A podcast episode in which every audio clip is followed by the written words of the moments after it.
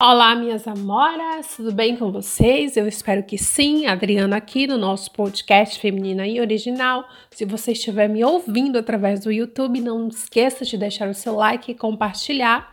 No podcast anterior, falamos sobre químicas no cabelo e finalizamos com a importância de regular o pH do nosso cabelo. Então, o nosso episódio de hoje vai ser sobre o pH a importância do pH.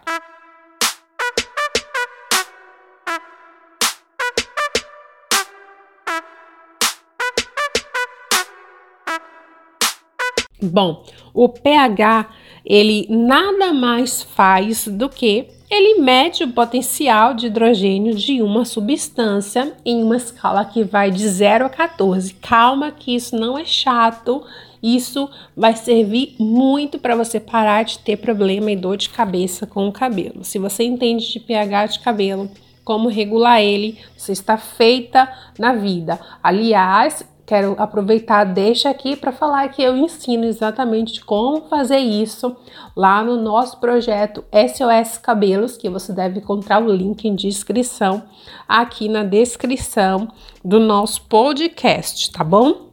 Então, um pH abaixo de 7 indica um, um pH ácido, né? E de 7 a 14 indica alcalino. Quanto mais perto de qualquer um dos extremos, mais perigosa pode acabar ficando aí as coisas. Porque se o pH do seu cabelo, de uma substância, um produto que você utiliza é muito alto ou muito baixo, isso vai causar um desequilíbrio e vai acabar te dando problemas com o cabelo. Então, um pH saudável de cabelo, ele gira em torno de 4,5, mas no máximo aí 5,5. Bom, o nosso cabelo comum, normal, ele é considerado ácido, tá? E quando o cabelo ele tem pH correto, o que que acontece? A cutícula ela fica compactada, bonitinha e fechada. Ele, ele protege né, a capa do córtex cabelo, deixa o cabelo com brilho, a cutícula fica saudável, o fio fica forte, a elasticidade do também fica bacana. Então, o nível de pH do cabelo vai indicar o cabelo saudável, certo?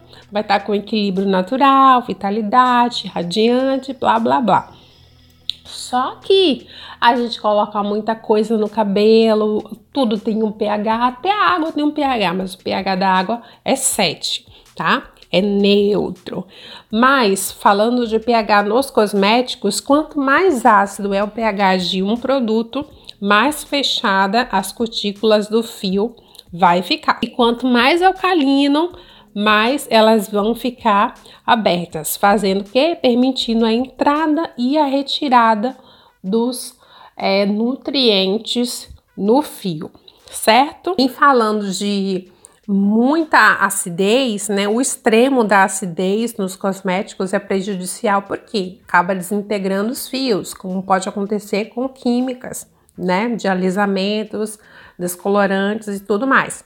E quanto mais extremo da alcalinidade, também pode desintegrar os fios. Por isso que quando a gente vê um corte químico, o cabelo fica uma coisa terrível, se desintegra, vira borracha e aquela coisa desesperadora. Ah, as colorações, descolorações e alisamentos são alcalinos. Claro que tem alisamentos pH ácido também certo? Em cabelos que não utilizam química, qual o pH correto? O que é que interfere? O que é que não?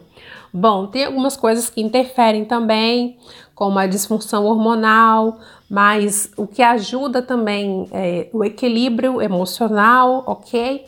Alimentação saudável e manter né, o manto aí lipídico do seu cabelo saudável. E o que altera o pH normalmente?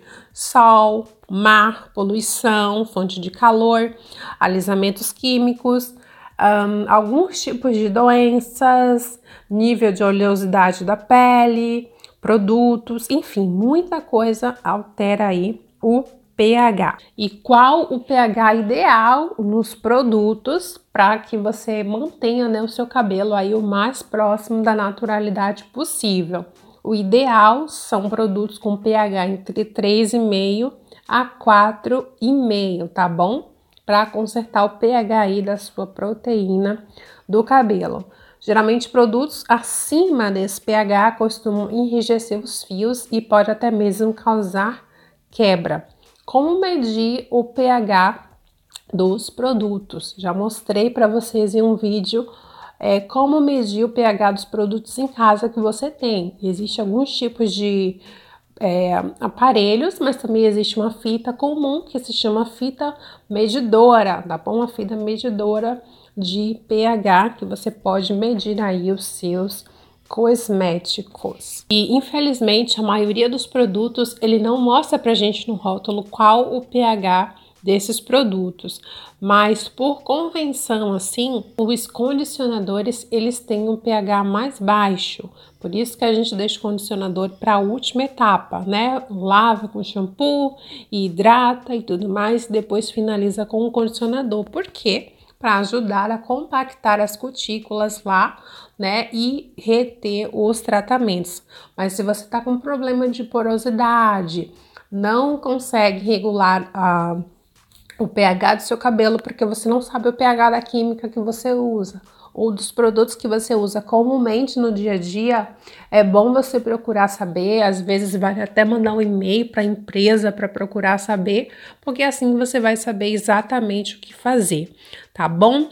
Então é isso. Eu espero que você tenha gostado desse áudio, né? Desse nosso episódio aqui do podcast. Não deixe de compartilhar, tá bom? Compartilhe para que mais pessoas possam ter acesso a esse tipo de informação.